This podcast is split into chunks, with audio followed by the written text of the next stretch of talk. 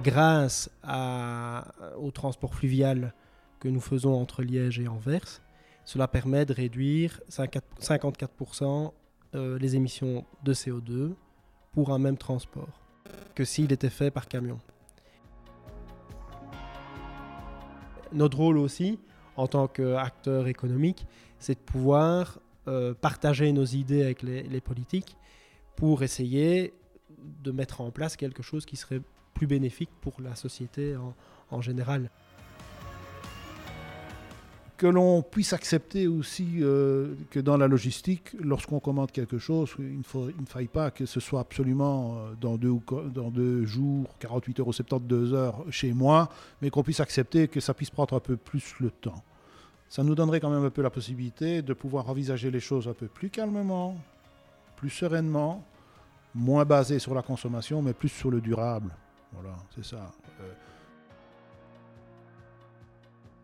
Bonjour à toutes et à tous, ici Stéphanie Fellen, bienvenue dans un nouvel épisode de Business Impact. Business Impact, c'est un podcast où chaque semaine, j'interviewe des personnalités inspirantes qui à leur échelle changent le monde grâce à leur business. Ensemble, on décortique leur stratégie, leur vision du monde de ces enjeux, leurs outils, leur expérience de terrain, comment ils ont démarré, par où ils ont commencé pour créer ou rendre un business durable et à impact positif.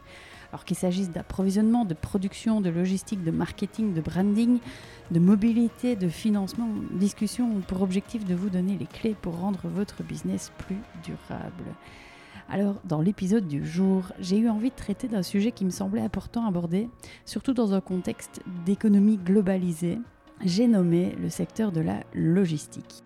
Si j'ai eu envie euh, de vous parler de logistique aujourd'hui, c'est aussi parce que personnellement, en fait, avant d'être amené à rencontrer l'entreprise que je vais vous faire découvrir aujourd'hui, j'avais pas de visu très concret sur euh, les solutions qui existent aujourd'hui pour réduire l'impact du transport de marchandises.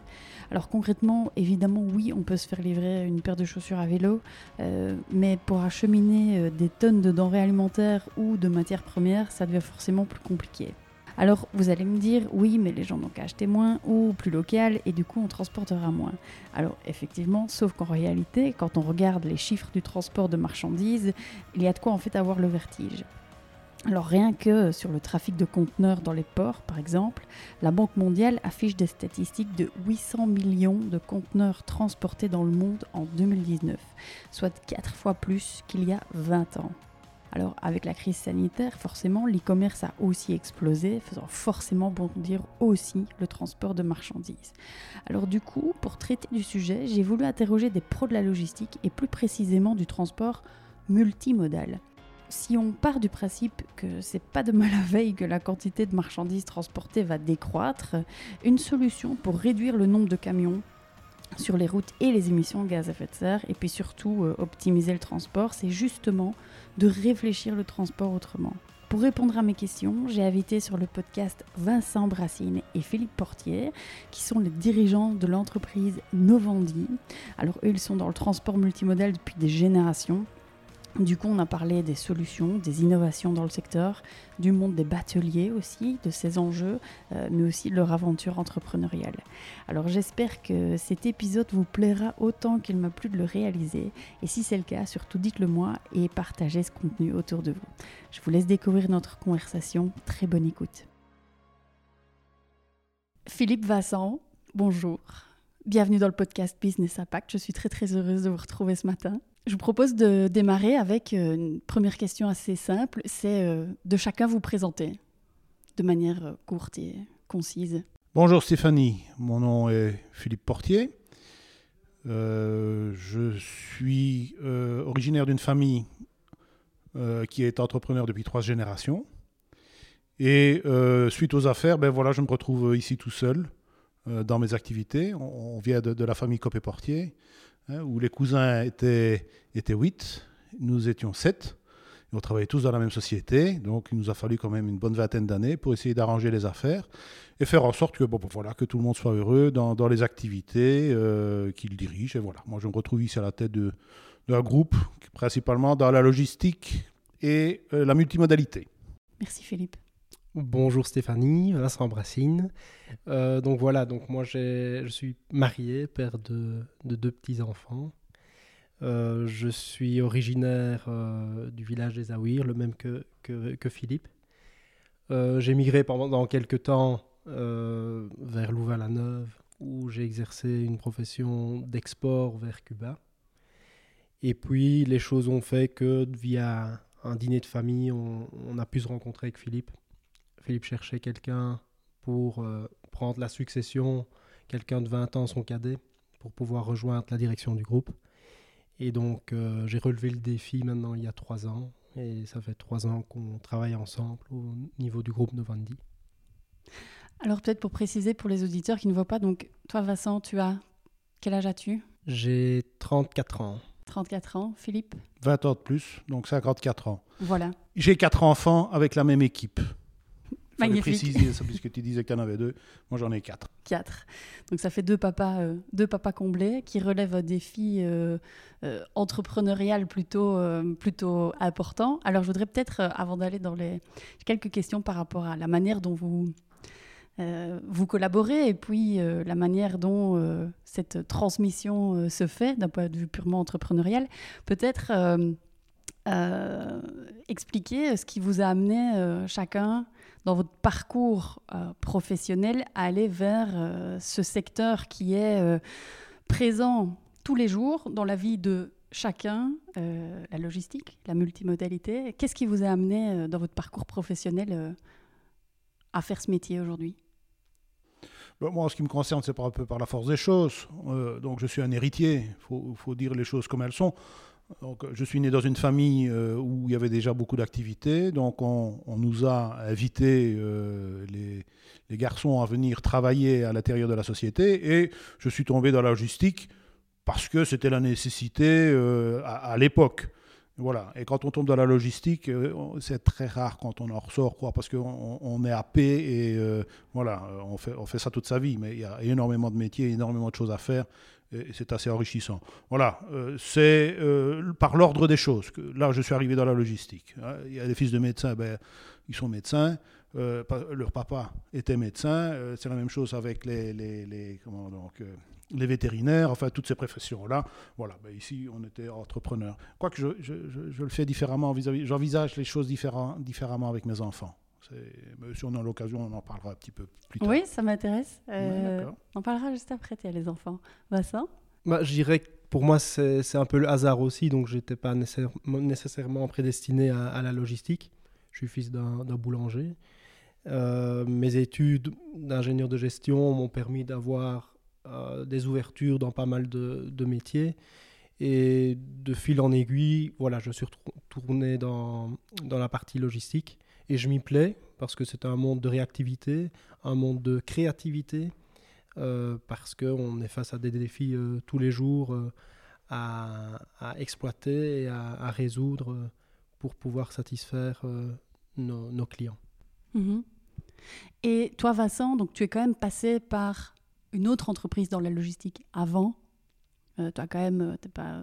C'était de la logistique, faisait partie du métier, mais il y avait aussi tout un rôle achat et de vente, donc c'était vraiment une maîtrise de, de toute la chaîne euh, de, de vente. Donc il y avait une grosse partie de logistique, mais elle n'était pas uniquement euh, euh, la seule partie dans laquelle je travaillais.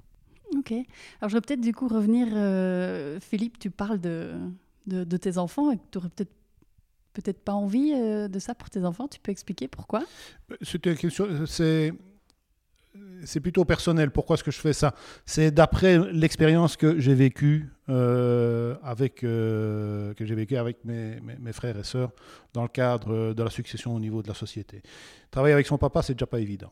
Ça demande déjà euh, une certaine maîtrise, une relativiser les choses très fort. Je l'ai pas bien vécu, franchement. euh, c'est ce qui fait que je me retrouve seul à la tête de, la société aujourd'hui. Pourquoi? Parce que c'était la volonté à certains moments. Tant que papa était là, ça allait. Pourquoi? Parce que c'était le boss. Et le jour où il n'était plus là, bon, ça a un peu, euh, ça chipoté. D'où euh, d'où les arrangements que nous avons faits au sein de la famille. Mais c'est des choses normales, hein. ça arrive dans toutes les familles. Où il y, a de, il y a de la succession, il y a toujours un peu des problèmes. Et l'intelligence que nous devons avoir, c'est de faire en sorte que nous devons prendre les bonnes décisions dans l'intérêt de la société et des employés. Parce que si on prend uniquement des décisions à l'intérêt personnel, euh, on ne prend pas les bonnes décisions. Alors vis-à-vis de mes enfants, j'en ai quatre. Ils sont tous en âge de travailler, sauf le dernier qui a, qui a 17 ans. Il finit ses humanités, et puis après, bon, voilà. Il veut faire le cours Florent ou pompier ou, euh, kiné. Donc je veux dire que tout est open. hein. Mais pour les, trois aînés qui sont en âge de travailler, je leur ai toujours dit, euh, vivez votre rêve, faites le métier que vous avez envie de faire. Vous ne viendrez pas travailler avec moi. Pourquoi? Parce que je suis votre père et je ne serai pas votre patron. Aujourd'hui, c'est ça l'idée. Maintenant, l'avenir nous dira quoi? Parce que là, c'est le père avec autorité qui disait ça. Maintenant, euh, les enfants, ils ont entre euh, 27 et, et- et, euh, 26 ans. Ouh là là, on vient de fêter un anniversaire en plus. Si elle l'entend, ça, je vais me faire engueuler. Aïe, aïe, aïe, aïe, aïe. Euh, voilà. Euh, mais euh, ils sont tous dans leur projet, là, pour l'instant. Et puis un jour, bah, si, si on doit décider d'autre chose, on le fera, mais on le fera d'une façon tout à fait collégiale. Donc euh, voilà, pour l'instant, c'est mon idée. Vivez votre rêve, euh, et puis après, on verra. Mais pas dire euh, venez travailler avec papa parce que ce sera plus facile, pas nécessairement plus simple. hein. Euh, non, ça, j'ai j'ai dit non. À vous chacun, quels sont vos rêves et vos passions? Au, au niveau de- des passions, bon, l'aspect familial est quand même quelque chose de, de très prenant. Je suis aussi euh, très, très connecté avec euh, pas mal d'amis. Et puis dans mes temps libres, euh, j'aime passer euh, du temps dans ma vieille Volvo P1800. Euh, ça permet un peu de, de faire le vide et, et partir à, l'aventure seul. je suis à touche à tout. J'aime bien découvrir beaucoup de choses. Je me suis mis au golf. j'ai aussi des vieilles voitures. J'ai décidé de ressortir mon petit train Fleshman euh, échelle N, donc 9 mm d'écartement de voie, pour refaire un réseau. J'ai refait mon atelier ici pendant le confinement. J'ai refait le jardin. J'adore euh, passer du temps avec mon épouse pour aller visiter. Euh, hier, on était à Villers-la-Ville pour aller visiter euh, l'exposition Folon euh, à recommander à tout le monde, ne fût-ce que pour le lieu et puis bon, pour les œuvres qui étaient, présentes. Voilà, donc euh, beaucoup de passion, mais pas dévorante, si ce n'est que peut-être pour les vieilles voitures où il y en a pas qui rattrape l'autre. Euh, Mon épouse adore aussi ce, ce- ce type d'activité, donc euh, il n'y en a pas un pour calmer l'autre. Et puis les salades, hein, Philippe. Donc il y a quand même, grâce au confinement, tu as quand même réussi à cultiver pas mal de salades. Quelque chose qui va peut-être arriver dans l'entreprise avec un potager d'entreprise bientôt. À voir, effectivement. Donneras-tu des cours mais- de, de- de potager euh, aux employés chez Novandi Oui, les panais, le, butternut, le, butternut, pour moi, ça n'a plus aucune, aucun secret. Enfin bon, hein, Le défi est lancé. hein. Pour ceux qui, ceux- celles qui écoutent, le défi est lancé. Euh, les cours de potager de Philippe sont pour bientôt. Oui, bon, bon. Le tout est de savoir qui fera les soupes, quoi. Ah, c'est ça une c'est moi encore. Enfin bref, peu importe. Oui, oui non, c'est un projet effectivement euh, qui, est, qui est développé par euh, le, le club des moins de 30 ans de la société. Et puis voilà, on attend un peu les propositions pour qu'on puisse les analyser. Et, et voilà, si c'est intéressant, si c'est bien pour la société, pourquoi pas. Euh, vous pouvez peut-être préciser. euh, euh, donc c'est- assez, assez intéressant cette dynamique que vous avez ici dans l'entreprise. Donc Philippe, toi tu as voulu, il y a trois ans je crois, quelque chose comme ça, trois, quatre ans, tu as voulu donner la parole aux jeunes dans l'entreprise. Donc pour toi les jeunes sont ceux de moins de 30 ans. pour créer un comité des jeunes, est-ce que tu peux expliquer pourquoi tu as voulu créer ce comité? La difficulté que nous avions à tout un moment, c'était de conserver la jeunesse au sein de la société. Euh, Il y en a qui venaient et puis il y en a beaucoup qui partaient. Et on s'est posé la question, tiens, mais pourquoi est-ce qu'on n'arrive pas à les fidéliser? Il faut dire qu'il y avait beaucoup de changements. Je finissais la, scission avec les frères, donc euh, l'air de rien, euh, hein, ce qui est très anxiogène, c'est les déménagements et les divorces. Donc oh, nous, on a fait les deux. J'ai déménagé euh, des bureaux où on était et en divorçant ici avec mes frères. Donc, euh, ça s'est ressenti naturellement au, au niveau du personnel et peut-être un peu plus chez les jeunes, qui étaient un peu moins fidèles. Donc, même une réflexion que j'avais eue avec Hélène, mon épouse, c'est de se dire, tiens, mais comment est-ce qu'on pourrait effectivement les intéresser plus à la à- l'activité, à la société, les fidéliser? Eh ben, On va leur demander leur avis. On va leur demander de voir comment est-ce qu'ils ont envie de porter leur société, euh, comment donc à l'extérieur Quelle est l'image que l'on veut donner Donc, on a posé la question aux jeunes allez-y, euh, donnez-nous des idées euh, pour faire en sorte d'intéresser les jeunes à s'intéresser à, notre société. Euh, et justement, ça m'amène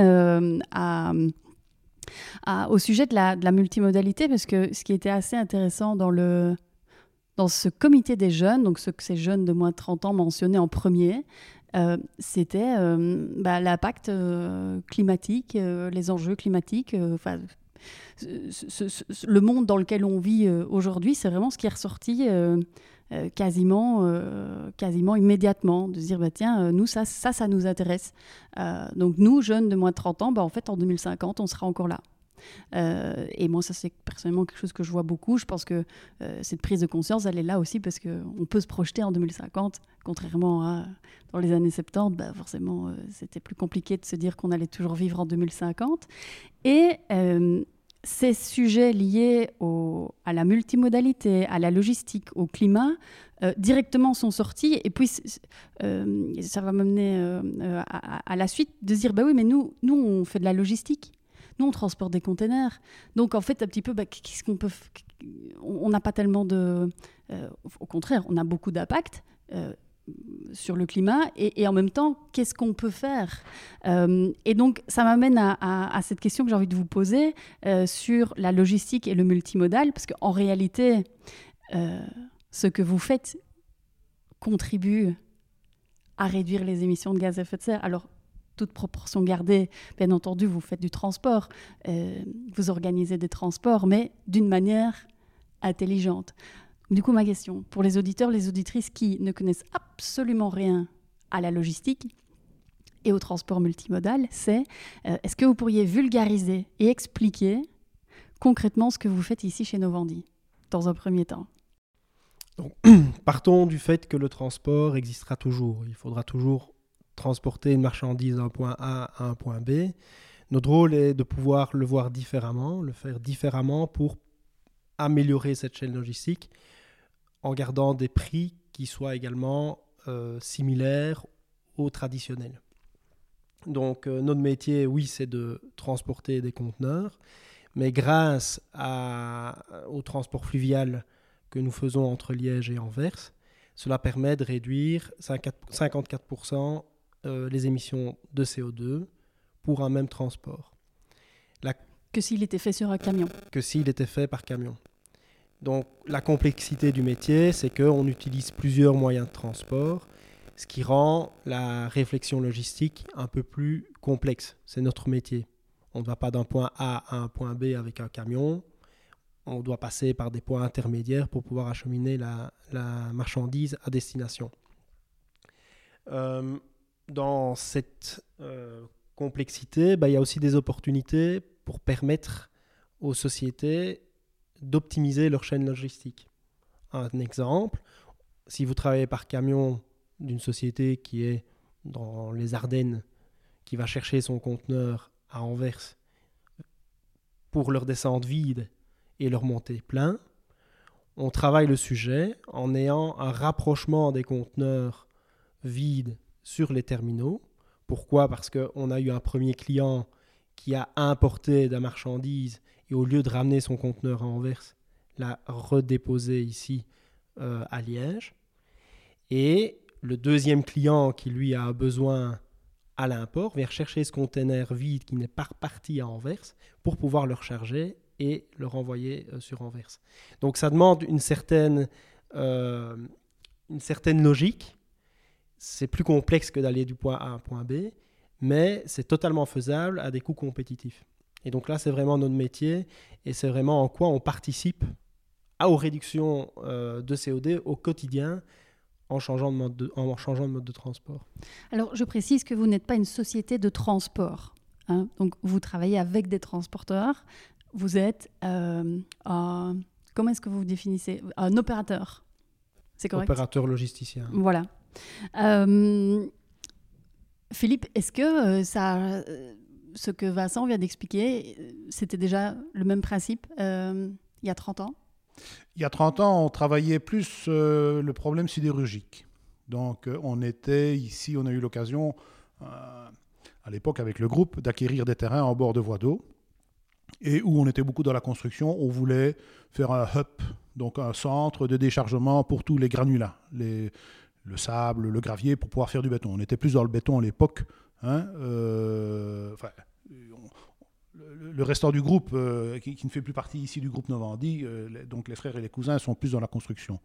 Nous, et c'est par opportunité, nous avons commencé à travailler avec la sidérurgie. Ben, je dis pourquoi la sidérurgie? Parce que ben, ici, le bassin liégeois, on a toujours fait de la sidérurgie. Donc euh, on dit pourquoi est-ce qu'on fait des bobines d'acier? Pourquoi est-ce qu'on fait des trains? Pourquoi? Parce que voilà, c'est le mode de transport euh, le plus adéquat euh, pour ces produits-là. J'explique toujours, ben oui, si on était à, un coin où on faisait de, l'élevage de canards ou d'oies, ben, il est certain qu'on ferait des oreillers et, du foie de canard. Quoi, hein. ben bon. Et euh, donc, on a suivi un petit peu euh, le cours de l'histoire ainsi du bassin. Et puis est arrivé donc euh, l'histoire du conteneur. Ça fait quand même déjà pas mal d'années qu'on est dedans, mais c'est parce qu'on s'est appuyé sur des outils qui existaient déjà pour d'autres clients. Mais la multimodalité n'est pas que avec le conteneur, naturellement. Il y a d'autres produits, effectivement, que, que, nous traitons. C'est c'est 50% euh, du, groupe. Ainsi, c'est comment donc euh, l'utilisation et la manutention, le transport du conteneur. Et effectivement, on n'est pas transporteur. On demande à des sous-traitants qui sont transporteurs, qui c'est vraiment leur métier, c'est de gérer les camions, les pneus, les achats euh, des, des, gasoils, utiliser la main-d'œuvre ainsi pour pouvoir les chauffeurs. Hein, et euh, au niveau des trains, ben, effectivement, on utilise les, les, les, sociétés nationales ou, privées ainsi qui font du chemin de fer. Par contre, au niveau du bateau, là, euh, on en loue 5, mais on en a acheté deux. Donc là, on peut se dire, on, peut, on, est affréteur, euh, armateur plutôt. On est plutôt armateur ici, fluvial. On a acheté deux bateaux. Pourquoi? Parce que ça fait des années qu'on en loue euh, quelques-uns. On s'est dit, ben, à un certain moment, il faudrait qu'on se lance aussi un peu dans, dans cette activité-là. Et c'est Vincent qui a décidé, euh, qui a accepté de relever le défi de, de monter cette société-là, qui est jeune, maintenant qui a un an et demi. Et on s'amuse bien dans, dans ce domaine-là. Il y a beaucoup de surprises il y a parfois un peu des incidents, et euh, on, apprend euh, à vivre avec la batellerie, euh, à, comprendre les us et coutumes, parce qu'il y en a. Hein. À l'époque, on faisait les communions et les mariages dans les cales des bateaux. Bon, on ne fait plus ça maintenant. Hein. Il y a, d'autres choses qui est bien mieux équipées. Mais en tout cas, c'est la, réalité des choses.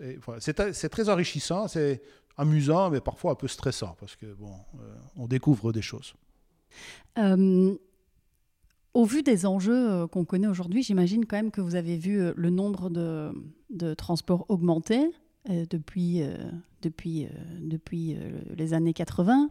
j'imagine qu'il y a eu une explosion du transport de marchandises. Est-ce que vous, vous l'avez constaté aussi ici au niveau des transports? Au niveau du conteneur, on, parle d'une augmentation annuelle de plus ou moins 15-20%, voire plus.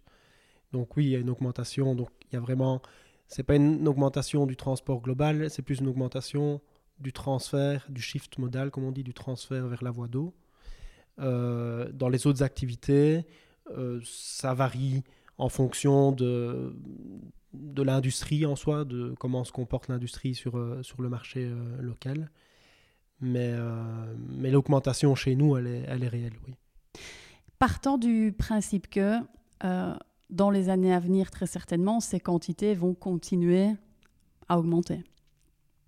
Euh, d'après vous, euh, comment, euh, au niveau des pays, au niveau des États, au niveau des gouvernements, des entreprises, comment faire en sorte que...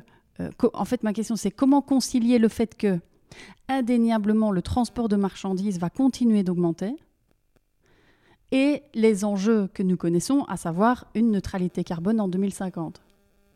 Comment on allie, selon vous, il n'y a peut-être pas de réponse, hein, mais en tout cas, comment, selon vous, on allie ces enjeux de augmentation de transport de marchandises et besoin de neutralité carbone en 2050 Alors, reviens dans 10 ans, on te dira ce qui va se passer ou ce qui s'est passé. Donc, on n'est pas devin, on ne sait pas prédire l'avenir. L'augmentation du trafic des marchandises, on va voir si ça va continuer à augmenter. Euh, il est clair que notre société est basée euh, sur la consommation, donc euh, généralement on achète, on jette. Mais ici, ne fût-ce qu'avec le Covid, on est en train de prendre conscience de, plein de choses. C'est qu'on on vivra différemment. Et on le sent bien, même ici au point de vue des marchandises, les choses vont devoir quand même un peu changer également aussi. On sait bien que, bon, on travaille beaucoup avec la Chine pour l'instant, parce que on, on, traite tous leurs containers ici sur, sur la place de Liège. Il y a trois terminaux qui travaillent ainsi euh, sur les produits chinois et des trains qui repartent également en Chine. Hein. donc ça va dans les deux sens. Ce n'est pas, on, ne fait pas qu'importer, on exporte aussi, mais c'est vrai qu'il y a quand même encore un delta. Hein. l'usine est encore aujourd'hui l'usine du monde, hein, tout le monde le dit. Donc, euh, et comme on est sur une base économique, ben, on va chercher au moins cher. Euh, l'économie circulaire, le recyclage va faire en sorte que, moi j'espère, c'est ma vision des choses, c'est qu'on puisse un jour euh, trouver un problème à la solution énergétique hein, et que l'on puisse reproduire plus d'une façon locale. Donc aujourd'hui, on, charge beaucoup les bateaux maritimes pour faire euh, les transferts, traverser les Atlantiques, euh, euh, les, océans, pardon, et, les mers, dans 10-15 ans, ce sera peut-être un peu différent. Est-ce qu'on aura eu l'occasion justement de repositionner certaines fabrications, certaines productions d'une façon beaucoup plus locale, qui serait quand même beaucoup plus logique. Donc voilà, aujourd'hui, on est avec cette solution, cette logique économique euh, de dire, ben voilà, on va, on va faire produire ça dans les pays euh, qui produisent le moins cher, et on sait à quelles conditions. Mais euh, dans l'avenir, on, espère devoir changer un peu les choses. C'est pour ça qu'on revoit un peu notre, notre façon de voir les choses et qu'on on, s'intéresse depuis quelques années, et maintenant vraiment d'une façon très proactive, à tout ce qui est plus local, distribution locale, gestion des produits plus locaux, euh, plus s'intéresser directement aux consommateurs qui, eux, normalement, ne vont pas bouger, et de faire en sorte de favoriser des choses euh, beaucoup plus régionales que d'aller chercher systématiquement tout au, bout du monde. Notre métier va évoluer, et nous regardons régulièrement, nous devons toucher à, plusieurs domaines, même notamment dans le transport, pour rester euh, opérationnel lorsque le monde changera. Parce qu'il est en constant changement. Au niveau, euh, je m'adresse plutôt peut-être à toi Vincent, au niveau politique, euh, quand on parle de, d'enjeux climatiques en général sur, euh, sur, sur un pays, je vais prendre la Belgique ou même la France, on va parler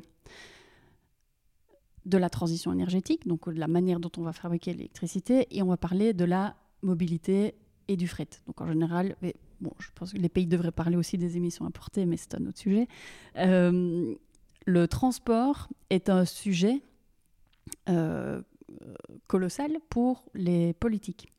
Euh, du coup, ma question c'est d'après toi, d'après vous, euh, comment une société de transport comme, comme Novandi, je n'aime pas dire société de transport, comment une société comme Novandi qui fait du, transport multimodal va pouvoir aider des pays, je prends le cas de la Belgique ici, au-delà du fait de réduire potentiellement les émissions euh, du pays, euh, quels sont les autres avantages que le pays a à, soutenir et favoriser euh, ce type de, multimodalité?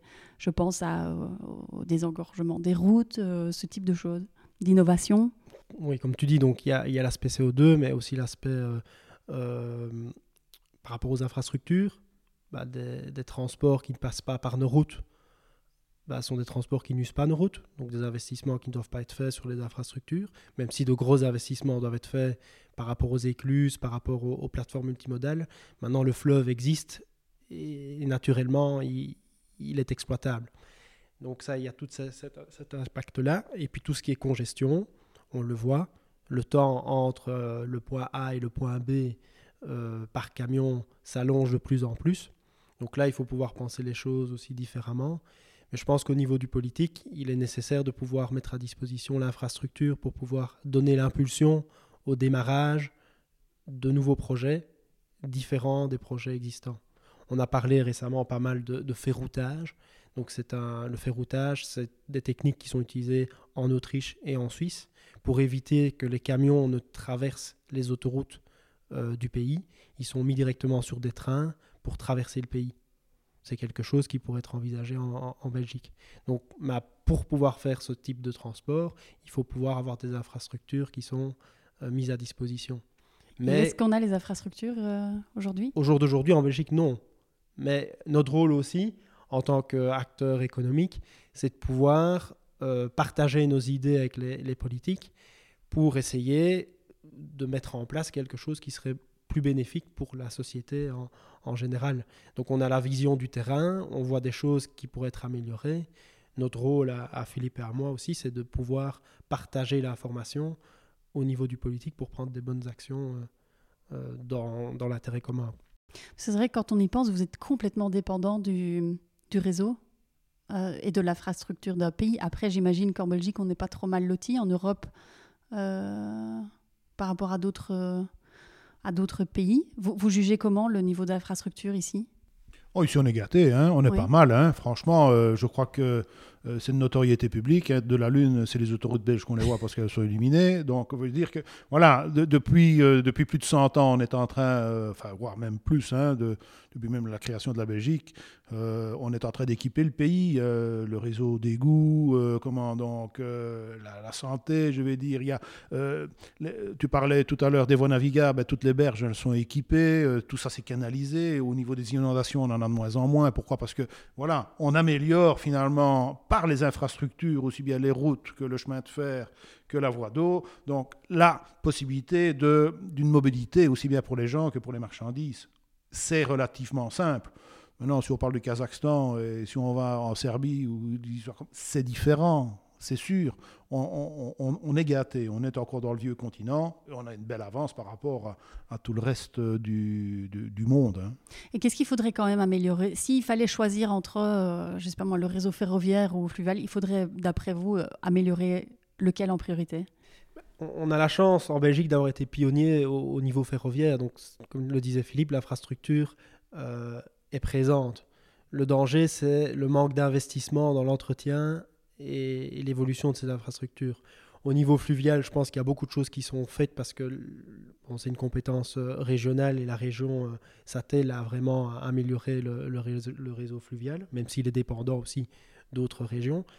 Euh, au niveau ferroviaire, on sent qu'il y a aussi une impulsion pour pouvoir remettre à disposition des infrastructures qui sont vétustes au jour d'aujourd'hui. Et donc là, je pense qu'il y a vraiment un investissement à faire pour pouvoir améliorer euh, euh, ce trafic ferroviaire et le rendre plus, plus efficace finalement. Si je permets d'intervenir un peu de compléter, c'est qu'il euh, faut regarder tous les modes de transport à la fois. Ils doivent tous évoluer de la même façon. Donc, à un certain moment, c'était tout à la route. Hein. Euh, et depuis ça, on est en train d'y revenir tout doucement. On avait laissé euh, en déficit assis les investissements ferroviaires et fluviaux. On est en train de rattraper le retard. Mais maintenant, il faut voir dans l'aspect multimodal, c'est multimodal. Donc, c'est plusieurs modes de transport. Euh, on, a un exemple. On, amène des, bobines d'acier d'Eymuiden en Hollande. Donc, on les amène à Charleroi par chemin de fer. Dans une, dans une installation que nous avons, dans un hall. On décharge ça à couvert on prend un camion pour pouvoir euh, longer nos quais pour arriver sur le quai ou on le cherche sur le bateau pour arriver au nord de Paris. C'est ça la multimodalité. Donc, on a développé, on, utilise le chemin de fer, on utilise la route, on utilise la voie d'eau. On utilise le mode de transport là où il est le meilleur. Le chemin de fer, ça sait faire des grandes distances et assez rapidement. Donc, on peut être sur des 1000 km et euh, ça, on peut faire ça en une journée euh, très facilement quand ça fonctionne. Mais généralement, 95% euh, du, cas, ça fonctionne. Le bateau, c'est un peu plus lent, mais c'est avec des charges relativement plus lourdes. Le camion, c'est des charges, même si ça peut prendre 30 tonnes. Hein, euh, sur, les, trains, on est sur du 1000 tonnes, 1500 euh, tonnes, voire même plus pour les trains lourds. Sur le bateau, on peut aller jusqu'à 9000 tonnes ici sur, sur, sur la Meuse sur le canal Albert. Donc voilà, chaque mode de transport a ses avantages et ses inconvénients. Et nous devons effectivement choisir le meilleur mode au, meilleur moment. Mais toutes les infrastructures doivent évoluer de la même façon. Vous êtes au service des entreprises euh, qui ont besoin de réaliser un transport.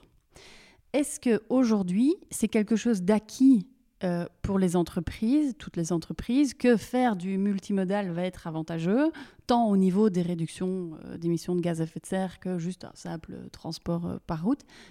quel est selon vous le degré de,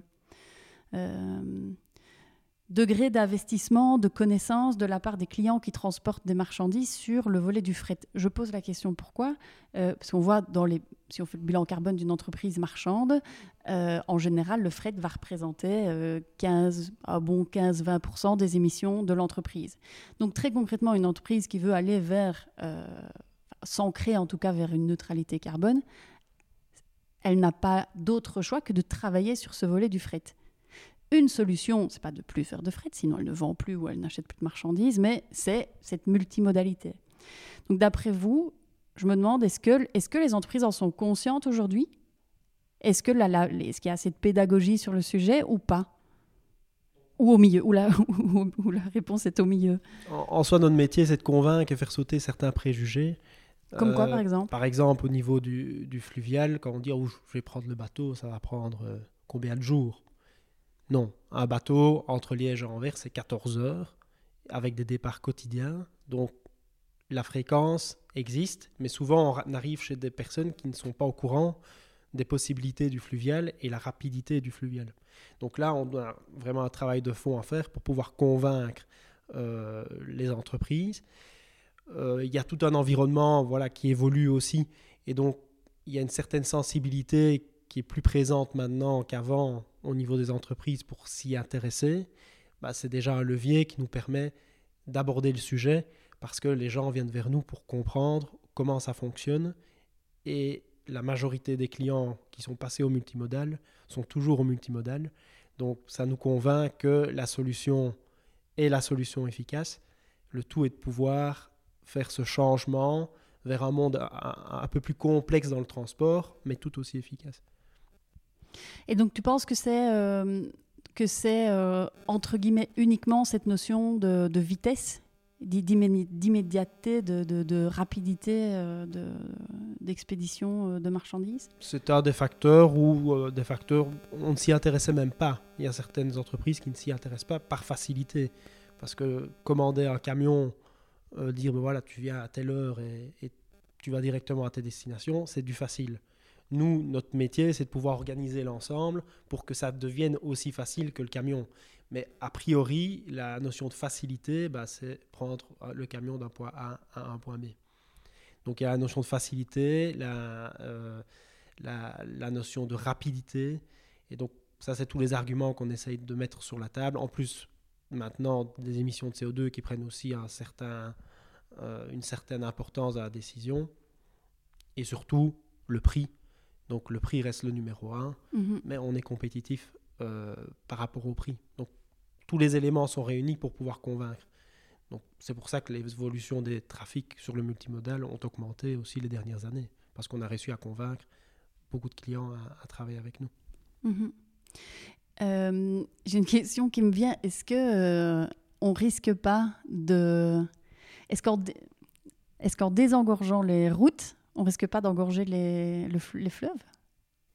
Oh, il faut vivre un peu sur question. Je, suis... Mon bureau est sur la Meuse, moi, hein, donc euh, je vois euh, régulièrement les bateaux passer. encore le stock euh, des, bobines n'est pas trop, donc hein, je vois le fleuve tous les jours. Non, on, a encore les possibilités. Ce serait même intéressant de voir un petit peu quelle serait la capacité maximum ainsi ici au niveau du fleuve. Euh, mais je crois qu'on pourrait faire x10 au niveau de la population ici, qu'on n'en verrait pas encore euh, le, bout. Naturellement, encore une fois, il faut utiliser euh, les différents modes de transport là où ils sont les meilleurs. On n'arrivera jamais à mettre un bateau sur le signal de Botranche. Hein. On n'a pas encore fait une écluse pour pouvoir. Hein, on ne va pas refaire un strépi pour monter jusque-là. Donc, il faut utiliser les choses comment, d'une façon intelligente. et, le fait de motiver et de renseigner de convaincre ainsi nos nouveaux clients à passer par le multimodal, c'est avant tout les convaincre de changer d'un mode de transport à un autre. Non. Euh, la capacité au niveau du fluvial, c'est plus euh, des quais qui nous manquent pour pouvoir traiter les bateaux euh, d'une façon bien, bien spécialisée. Et ça, c'est vrai que c'est un, un, cri que, que l'on c'est un message que l'on fait passer régulièrement ici avec euh, les autorités portuaires, par des organismes tels que la MUPOL, pour dire qu'il faudrait des terrains en bord de Meuse pour pouvoir favoriser encore euh, le, transport fluvial. Mais nous avons des idées, d'ailleurs on rencontre encore régulièrement des gens qui se demandent un petit peu parfois qu'est-ce qu'on ferait bien des friches industrielles. Ben, nous on a des idées. Voilà. On et on ne se, on ne se prive pas de, leur donner euh, toutes nos idées. Justement, Philippe, euh, tu, devances ma question. Euh, en interne, est-ce qu'il y a des projets fous complètement innovants qui vous tiennent chacun particulièrement à cœur et que vous aimeriez mettre en place dans l'entreprise, pour l'entreprise? Bah, On en a un qui va démarrer le 1er mars. Donc on a un bateau qui va être piloté à distance, donc il n'y aura plus de capitaine à bord. Donc le bateau sera piloté depuis Anvers, euh, entre Liège et Anvers. Donc le capitaine sera devant des écrans où il naviguera vraiment à distance. Et le bateau sera capable d'être totalement autonome entre les écluses. Donc ça, ça démarre le 1er mars. C'est une exclusive en, Wallonie dans le conteneur sur des bateaux de 110 mètres. Donc on travaille sur des bateaux quand même assez, imposants. Mais c'est faisable et ça démarrera ici au, 1er mars. C'est un projet qu'on a monté ici depuis quelques mois et qui, qui, va, qui va évoluer au, au fur et à mesure des mois. Un projet belge, hein, parce qu'on travaille ici avec euh, une entreprise d'Anvers en toute symbiose. Euh, et voilà, c'est pour aller sur le canal Albert et, arriver sur la Meuse. Donc, on, on, touche les deux régions, enfin la région flamande et la région wallonne. On passe pas encore pour Bruxelles pour l'instant, mais ça, ça, peut être envisagé. Quoi envisageable.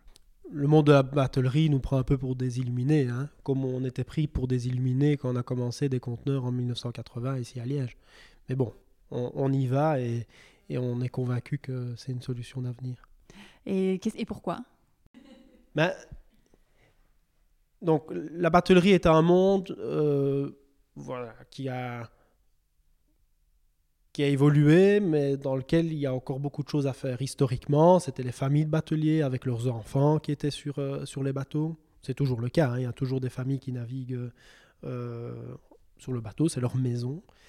Et dans notre réflexion, nous en tant qu'industriels, on n'est pas bateliers à la base, on s'est dit comment pouvons-nous approcher le, ce monde de la batellerie avec nos deux bateaux, tout en étant tout aussi efficace financièrement parlant et euh, opérationnellement parlant. Et donc on est parti d'un constat, c'est que le métier de batelier est un métier assez dur. Euh, c'est un métier, il n'y a pas d'horaire. Euh, ici, on est sur des bateaux qui naviguent 24 heures sur 24, 7 jours sur 7, donc il y a vraiment des relais d'équipe. C'est un métier assez compliqué. Premier constat. Euh, deuxième constat, c'est que les jeunes bateliers ont envie d'avoir un pied à terre. C'est-à-dire, ils veulent pouvoir rentrer chez eux tous les soirs, ce qui n'est pas le cas lorsqu'on vit sur le, bateau.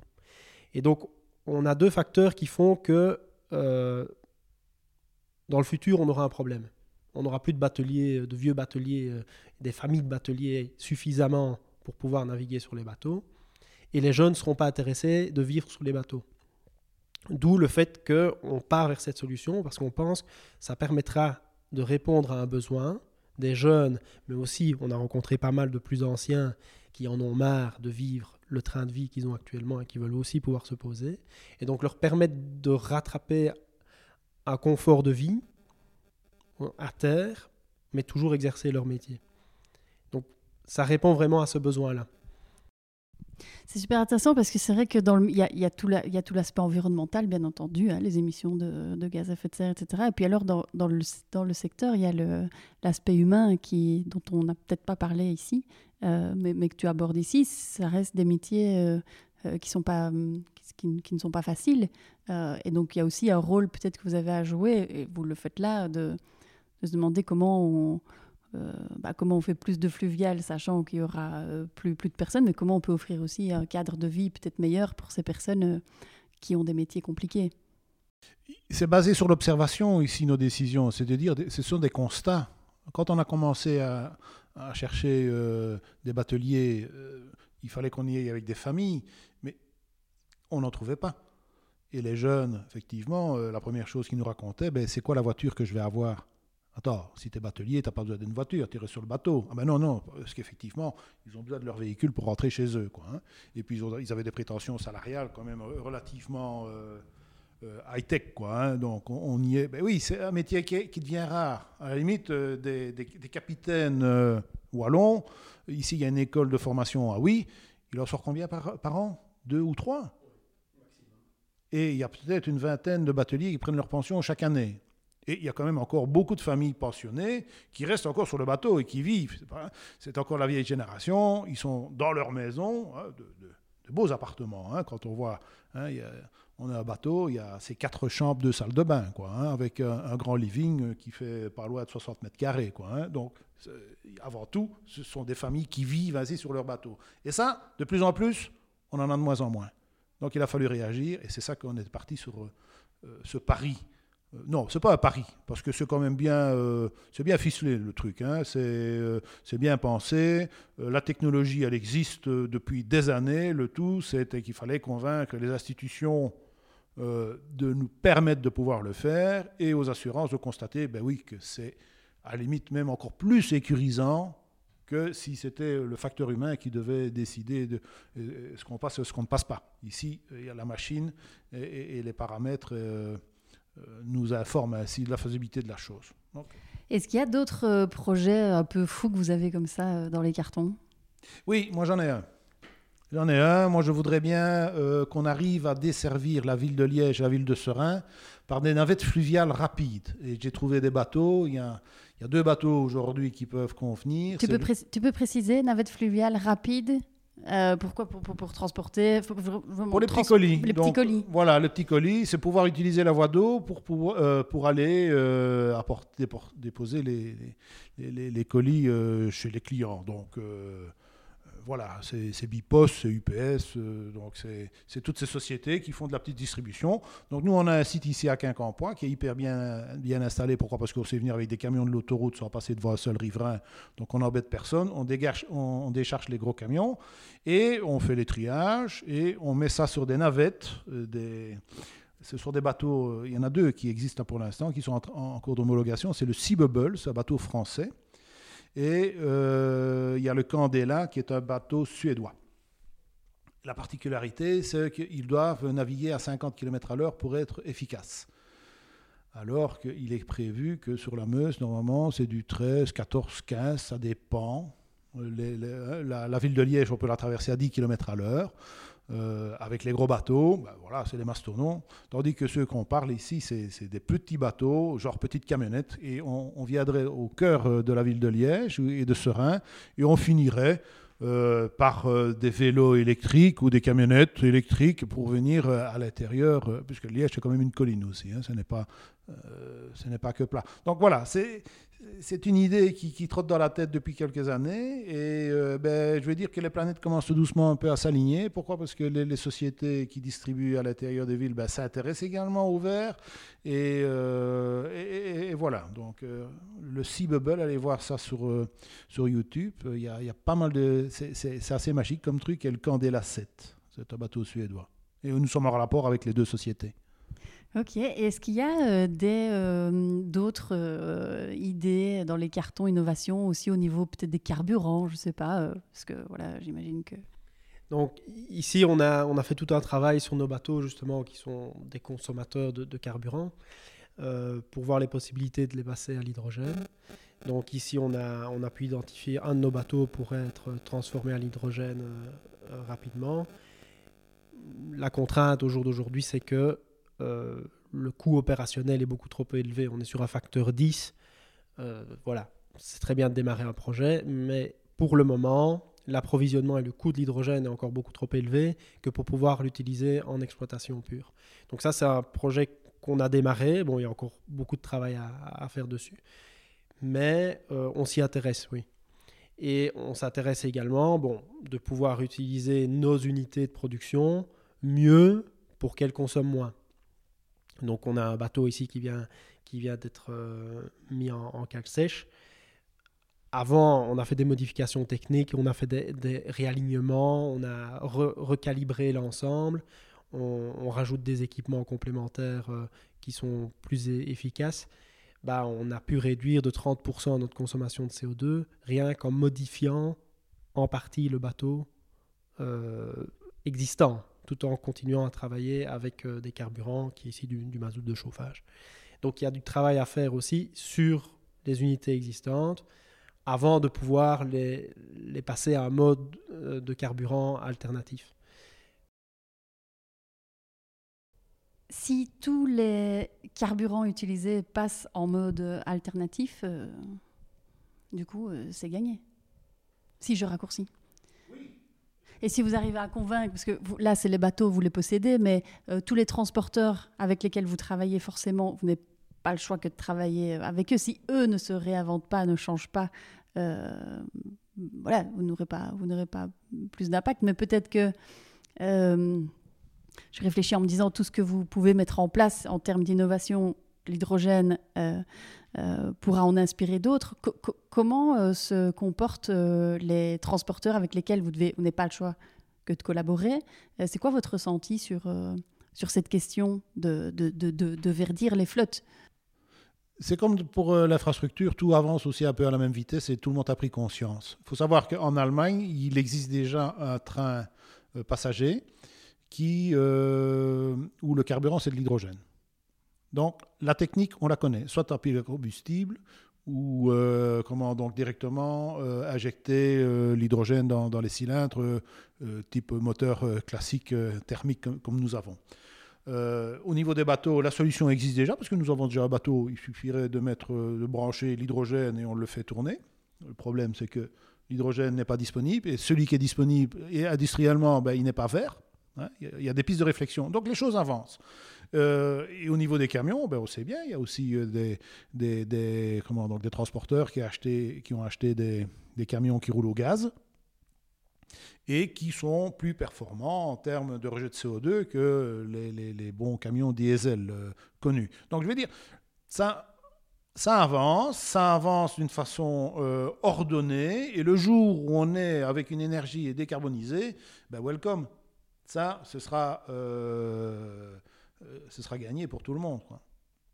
À votre avis, ce sera pour quand euh, les infrastructures disponibles pour pouvoir passer à l'hydrogène? Parce que le discours que vous avez, d'autres, entreprises l'ont aussi, de dire, comme tu disais Vincent, nous on veut bien, mais le coût est beaucoup trop énorme pour l'entreprise. Donc c'est bien d'avoir une solution. Après, si, si, ça coule l'entreprise de la mettre en place, ça n'a pas de sens.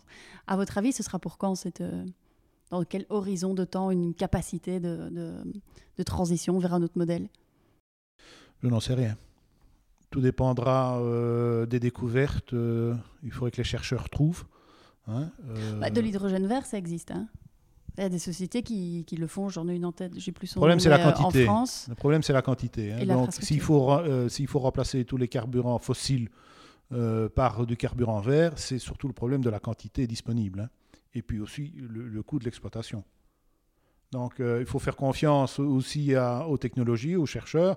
Euh, ça avance, on, s'améliore, euh, ne fût-ce que déjà pour les, voitures électriques. Hein. les premières, elles faisaient 50-60 km. Aujourd'hui, on est à 600-700. voilà, la technologie avance. mais dire quand est-ce que ce sera prêt, on n'en sait rien. Cadarache, ici, avec la fusion nucléaire, ça fait déjà quand même quelques années qu'on en parle. Ça avance, c'est prometteur, mais le jour où ça fonctionnera, il faudra peut-être pas deux ou trois ans pour que tout le monde y passe. Donc une fois, tant que euh, la technologie n'est pas connue, éprouvée, approuvée, euh, on n'ira pas. C'est la même chose avec notre vaccin du Covid. Hein. voilà, ça a été très vite. Pourquoi? Parce qu'on avait été mis sous pression. Je pense que c'est le cas également ici pour, pour les carburants et pour l'énergie. Bon, il faut faire confiance effectivement aux chercheurs. Mais ce que je demande, c'est que les chercheurs trouvent. quoi. Alors on arrive doucement euh, euh, à la fin de, notre échange. J'aimerais avoir un petit peu, euh, si ça vous va, chacun votre vision du monde au plus, plus, de plus, plus largement. je m'adresse peut-être peut-être à Philippe. au sens plus large et on va dire philosophique, comment vois-tu l'avenir de la logistique? Vincent, ça s'adresse à toi aussi, hein, en fait. Mais à votre avis, comment va évoluer le monde de la logistique dans les 30 prochaines années? Mon envie, en tout cas, c'est que ce soit une logistique plus douce, moins agressive, euh, où on, utilise le personnel euh, en toutes ses capacités sans vouloir essayer de le presser. Il suffit d'aller voir un petit peu dans les grands centres de, triage. Hein. on est avec un chronomètre derrière les gens euh, pour pouvoir leur dire vite, vite, vite. il faut absolument que ça, se fasse plus vite hein, et, plus en même temps, sur le même temps. Euh, donc une logistique plus respectueuse aussi un peu de, des gens. Vous savez qu'aujourd'hui, euh, tous les transporteurs qui roulent majoritairement sur nos routes sont des gens qui viennent des pays de l'Est et même voire un peu plus loin. Pourquoi? Parce que euh, c'est ici que ça se passe aujourd'hui, mais pour satisfaire la, demande, ben, on leur demande de, sacrifier leur vie familiale et parfois bien d'autres choses. Ce, sont des débats qui sont sur la table tous les jours. Donc, moi, je vois quand même quelque que l'on puisse accepter aussi euh, que dans la logistique, lorsqu'on commande quelque chose, il ne, faille pas que ce soit absolument euh, dans deux, dans deux jours, 48 heures ou 72 heures chez moi, mais qu'on puisse accepter que ça puisse prendre un peu plus le temps. Ça nous donnerait quand même un peu la possibilité de pouvoir envisager les choses un peu plus calmement, plus sereinement, moins basé sur la consommation, mais plus sur le durable.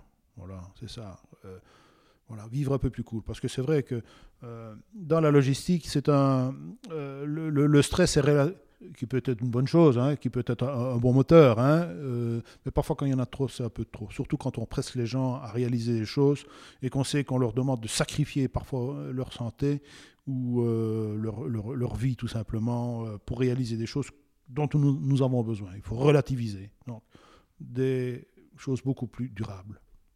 Peut-être que la crise euh, qu'on vient de connaître avec la pandémie, euh, tu le disais en début, euh, permettra des prises de conscience et peut-être aux entreprises et aux personnes d'être un peu plus doux et, de prendre un petit peu plus de temps. On pourra le voir, on verra dans 10 ans, dans 30 ans. toi, Vincent, c'est quoi, d'après toi Je rejoins totalement Philippe. Bon, il faut retrouver un certain équilibre au niveau de. C'est plus global au niveau de la société. Le tout tout de suite, sachant que bah, tout ce qu'on veut généralement n'est plus fait aussi chez nous. Donc euh, tout ça combiné, je pense qu'il euh, y a un équilibre à retrouver pour pouvoir globalement avoir répondre à des besoins, mais de manière raisonnable. On est parfois dans un monde un peu irraisonnable et trop pressé. mais voilà, je pense que c'est vraiment un équilibre global à retrouver. C'est vrai que ça me fait penser, ce, vouloir tout tout de suite, c'est aussi euh, bah, le consommateur qui le veut, euh, les entreprises aussi. Euh. mais effectivement, quand on pense que ça vient de très très loin, bah forcément, ça prend un petit peu de temps. Peut-être que si on pouvait avoir un petit peu de, relocalisation, on pourrait en fait avoir les choses vite si elles étaient fabriquées Je suis un peu plus nuancé sur ta réflexion, sur le fait de dire que le consommateur veut tout et tout de suite.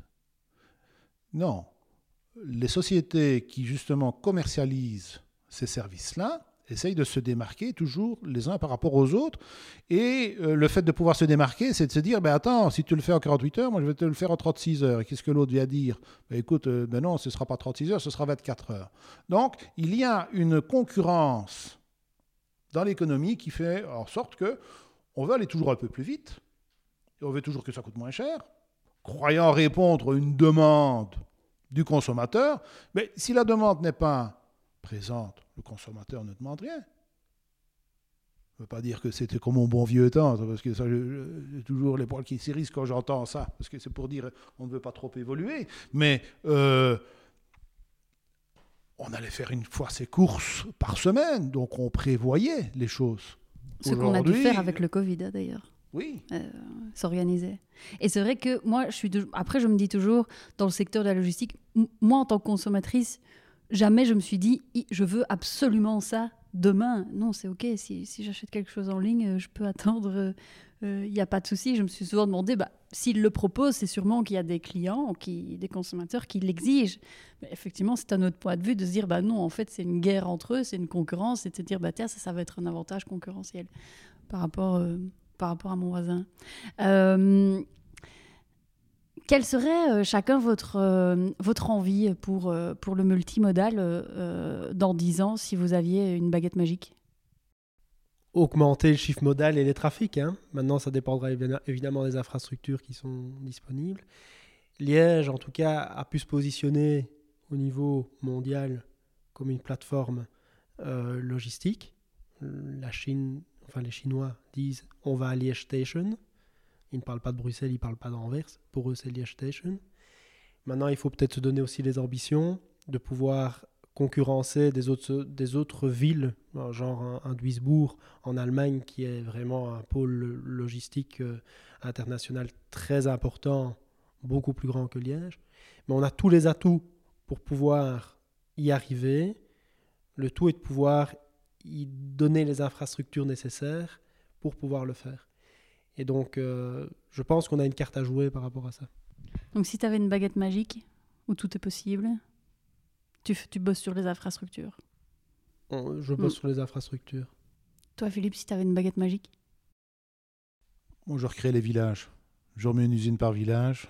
euh, un, un fermier qui euh, nourrit euh, tout le village, des cantonniers qui, qui euh, entretiennent les chemins, une vie sociétale beaucoup plus, plus zen, plus logique, beaucoup plus de proximité.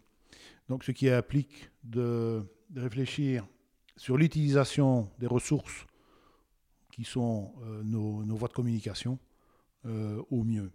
Ne pas aller créer des terminaux à containers, comme on a eu encore une idée la semaine passée, à, côté d'une frontière, dans, dans un désert euh, où il n'y a aucune euh, industrie, je vais dire, où il n'y a qu'un peu des consommateurs, et encore, c'est dans les bois de sapin, ça n'a pas de logique. Concentrons les choses là où elles sont les plus utiles. Ben, faisons arriver les trains dans les gares et n'essayons pas de les faire arriver dans les fins fonds euh, des forêts en espérant qu'on on, va développer euh, tout un réseau ferroviaire à partir de là. Non. Donc euh, l'idée aussi de, nos politiques aujourd'hui est de rassembler les populations pour éviter de multiplier tous les équipements communs pour faire en sorte que ça coûte moins cher, mais que ça puisse profiter au maximum. Donc cette idée-là, moi je la poursuis quand même, c'est le fait de pouvoir dire la logistique comme euh, doit suivre ainsi euh, l'évolution, on- ne va pas la dicter, c'est pas nous qui allons dicter, on va suivre, on va offrir ainsi les services qu'on nous demande. Hein. Avant tout, c'est ça. Donc, et c'est de pouvoir remettre ça à disposition et d'une façon beaucoup plus, euh, beaucoup mieux répartie. Beaucoup mieux répartie. Port d'Anvers, c'est très bien, mais ça aurait été mieux, effectivement, si toute la côte avait son petit port pour pouvoir attaquer l'arrière du pays et que chaque euh, entité ait finalement ses équipements favorables en fonction de ses qualités. Hein, si on est à la montagne, on n'envisage pas les choses comme si on était à la mer ou bien même euh, dans, dans les plaines du Caucase. Alors, on arrive doucement euh, à la fin de, de notre, euh, de notre interview. Alors, je pose toujours les deux mêmes questions euh, aux invités, donc du coup, ça va être dédoublé chez vous, euh, comme vous êtes deux. Première question, c'est quel serait votre conseil pour les auditeurs et les auditrices qui nous écoutent pour rendre leur entreprise plus, plus durable? Je dirais, bon, dans notre cas, ouvrez-vous l'esprit par rapport à vos solutions logistiques pour voir un petit peu quelles sont les alternatives, si elles sont faisables ou non au cas par cas. Donc, euh, c'est déjà un point que je pense qui, est intéressant d'aborder. Euh, principalement, c'est sur ce point-là, moi, que je travaillerai. Oui, c'est ça. Ben, euh, travaillons ensemble, hein, exprimez vos besoins et on va vous donner nos idées. On n'est pas avare de ça. Nous, généralement, même parfois, il faut prendre un peu congé pour éviter d'en avoir 36 par jour. Donc, euh, non, non, c'est collaborer. Donc, chacun a son point fort, chacun a ses besoins, chacun a son produit à offrir. Et, la vérité est finalement dans la collégialité. Donc, venez nous voir ou bien on vient vous voir. Parce que, bon, on n'attend pas. hein, donc, on n'attend pas le client. On va le chercher, mais. euh, Laissez-nous vous expliquer ou bien vous convaincre. Pas vous expliquer, mais vous convaincre. Laissez-nous vous expliquer ce que nous, nous faisons. Laissez-nous vous interpeller. Dernière question, euh, est-ce que vous auriez euh, chacun euh, un livre, une conférence, quelque chose qui vous a marqué récemment et que vous auriez envie de, partager aux auditeurs, aux auditrices sur le sujet du transport ou un autre? J'ai eu la chance de rencontrer euh, Romain Van Den Dorp euh, à l'APM, donc c'est un, club d'entrepreneurs. Romain Van Der Dorp euh, utilise l'hypnose pour pouvoir mieux maîtriser sa propre personne. Donc j'ai pu le rencontrer pendant une journée entière. On a pu travailler l'hypnose euh, ensemble et en couple. Et je suis sorti de cet exercice assez bouleversé parce que je suis quelqu'un de très rationnel, très terre à terre, et l'hypnose pour moi était quelque chose qui était irrationnel. Mais c'est une rencontre qui permet euh, de resituer certaines choses, sachant qu'il y, a des- il y a des techniques qu'on ne connaît pas qui permettent également de, pouvoir mieux se connaître soi-même. Voilà, ça c'est une rencontre que j'ai fait via un séminaire, on peut dire, euh, récemment qui m'a un peu perturbé. Donc on peut conseiller aux auditeurs et auditrices de peut-être contacter cette personne et se faire hypnotiser, pourquoi pas? Oui, et ils peuvent aussi euh, mettre à Romain Van Den Dorp euh, sur YouTube. Ils, verront déjà euh, un peu comment il présente les choses. Il faut savoir que c'est une personne qui, qui se surpasse en permanence. Il vient de battre le record du monde de plonger dans la glace. Donc il est resté plus de 2h30 dans la glace en utilisant l'hypnose pour pouvoir euh, combattre les limites physiques de, de son corps, de son corps. Et il, il fait généralement des, des- des séances également en, en collectif afin de pouvoir montrer les, les bienfaits de, de l'hypnose. Donc à, à voir sur YouTube. Philippe, un livre, une conférence, quelque chose On ne s'est pas marqué? concerté, mais euh, moi j'ai fait partie de l'APM pendant 10 ans. Euh, puis je suis passé à autre chose. Mais il y a une conférence qui m'a marqué et euh, vais même dire à la limite c'est devenu une copine la, conférencière. C'est Clémence Pelle-Vallée qui nous a euh, appris à respirer. Donc elle nous a fait un exposé sur la sophrologie et elle nous a donné des trucs et astuces. C'était un moment dans ma vie où euh, voilà, c'était un peu compliqué. C'était, euh, je dormais pas beaucoup. Je venais beaucoup sur le parc à Coys pendant la nuit surveiller un petit peu euh, la rotation des camions parce que voilà, j'arrivais pas à dormir. Je me retournais tout le temps, donc j'embêtais Hélène. Donc je me dis, ah ben, je prends ma voiture, puis je viens ici au travail. Il était 2-3 heures du matin, puis je rentrais. Voilà, je ne dormais pas. Et alors, euh, avec la conférence de Clémence, elle nous a appris à respirer. Elle nous a conseillé de le faire. C'est toute une technique, hein, ça dure quand même 20 minutes, c'est prendre conscience de cinq, euh, cinq parties du corps et de, décharger finalement la, charge négative de la journée pour pouvoir euh, mieux vivre ainsi. Ça ne résout pas les problèmes, mais ça aide à, les vivre. Et euh, c'est très puissant comme truc. Euh, du jour au lendemain, j'ai appris à mieux dormir.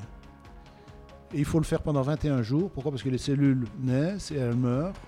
Euh, et ça prend 21 jours pour que les cellules puissent se donner la mémoire l'une à l'autre. Donc euh, c'est des exercices qui sont à faire, ça prend 20 minutes. C'est- un peu spécial. Euh, au début, quand on n'y croit pas, on se dit attends, voilà, qu'est-ce qu'il fait? Il fait du. Enfin, voilà. Encore une fois, quand on est un peu rationnel, on, a difficile à aller dedans. Mais une fois, c'est comme la, la boîte automatique de les voitures et l'essayer, c'est l'adopter. Donc du coup, tu as pu arrêter de venir ici euh, la nuit et, et dormir grâce à ces techniques. Eh, tout à fait, oui. Et les gens se sentent peut-être un peu abandonnés. Il faudra peut-être un peu y repenser à cette histoire. Ok. Bah, merci beaucoup. Alors, euh, peut-être pour euh, les auditeurs, les auditrices qui auraient envie de, de vous contacter, euh, où euh, peuvent-ils euh, et elles vous retrouver euh, sur LinkedIn, peut-être? Oui, on est actif sur LinkedIn, moi je, je le suis, mais Philippe aussi. Euh, un peu moins que moi, mais lorsqu'il met un post, Oh, la dernière Mais- fois, mon, bah- mon post a bien fonctionné. hein. Ah oui, oui, Euh. J'avais mis une vidéo, il y a eu euh, plus de 8000 vues. Enfin bref, oui, franchement, euh, Donc, Tu, tu n'es pas très actif, mais quand tu l'es, tu l'es. Tu, tu as beaucoup d'impact. on m'a dit que c'était pas mal quand même. Ah. et c'est pas mal. Donc oui, sur LinkedIn, et puis ben voilà, pour euh, tout ce qui est opérationnel aussi, les différents sites internet des, des sociétés, donc euh, il y a la société Renori, euh, renori.be, euh, versus, versus sa.be, Liège Container Terminal, euh, Liège Container Terminal.be. Voilà, il y a toutes les sociétés du groupe qui, Je mettrai tout ça de toute façon dans les notes de l'épisode. Et puis s'il y a des personnes qui euh, sont curieuses et qui ont envie d'en savoir plus euh, sur ce grand sujet qu'est la logistique et la multimodalité, ils peuvent vous contacter du coup euh, via LinkedIn. Avec plaisir. Ça marche. En tout cas, merci beaucoup à tous les deux euh, pour votre, euh, euh, votre contribution et votre vision de la logistique. Je suis persuadée que ça va en tout cas ouvrir des, des, des portes et, et, en tout cas susciter des, questionnements dans les, dans les esprits de chacun, parce que je pense que tout le monde, tout le monde est- touche de près ou de loin à du transport. Donc merci beaucoup pour votre partage. Merci à toi. Merci à toi et merci pour ton énergie et ce que tu fais aussi pour nos jeunes. Merci Philippe, à bientôt. Voilà pour l'épisode du jour, j'espère sincèrement qu'il vous a plu.